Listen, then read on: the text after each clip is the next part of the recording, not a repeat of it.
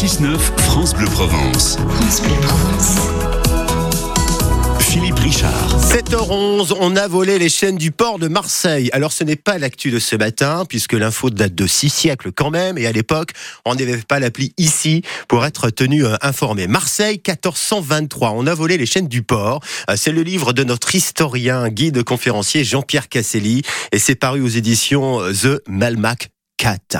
Bonjour Jean-Pierre. Bonjour Philippe, bonjour à tous. Bienvenue ce matin sur France Bleu Provence, votre radio. Bon, les faits sont vrais, hein. la suite est plutôt romancée, on va dire, pour votre livre, mais c'est bien d'un roman dont il s'agit. Qu'est-ce que vous a donné, euh, Jean-Pierre, envie de justement de sortir la plume et de nous, nous raconter cette histoire?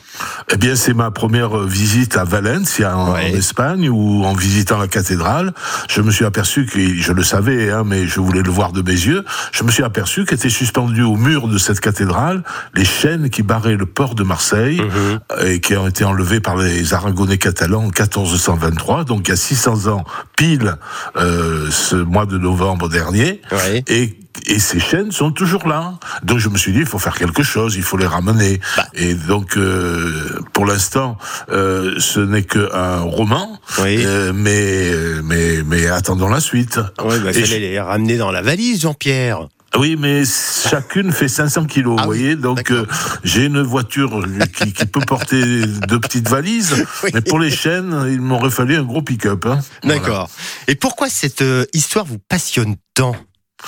Ben, je crois, je crois pas, parce que c'est d'abord c'est une rivalité Marseille contre Valencia. Je Ouais. vous entendais parler de Paella à l'instant. Oui, c'est vrai. Euh, euh, nous, c'est la Yoli, hein, Ouais. donc euh, c'est un, un- un combat gastronomique aussi, mais ça, c'est pour, la, pour plaisanter. Vous savez, il y a, il y a un- un- on a voulu faire un, clin d'œil pour bien que, le- que les gens comprennent bien qu'il Mmh. s'agit d'un roman historique, mais aussi un roman contemporain, mais aussi un roman qui se prend pas trop, trop la tête, puisqu'on a fixé le prix du, du livre à Mmh. Oui. 14,23 euros pour, euh, euh, pour euh, en Rappelez référence titre. au titre de Ah ouais. 1423. Je crois que c'est la première fois dans, dans l'histoire, euh, d'après à ma connaissance, qu'un livre euh, fait son tarif, fixe son tarif en fonction de son titre.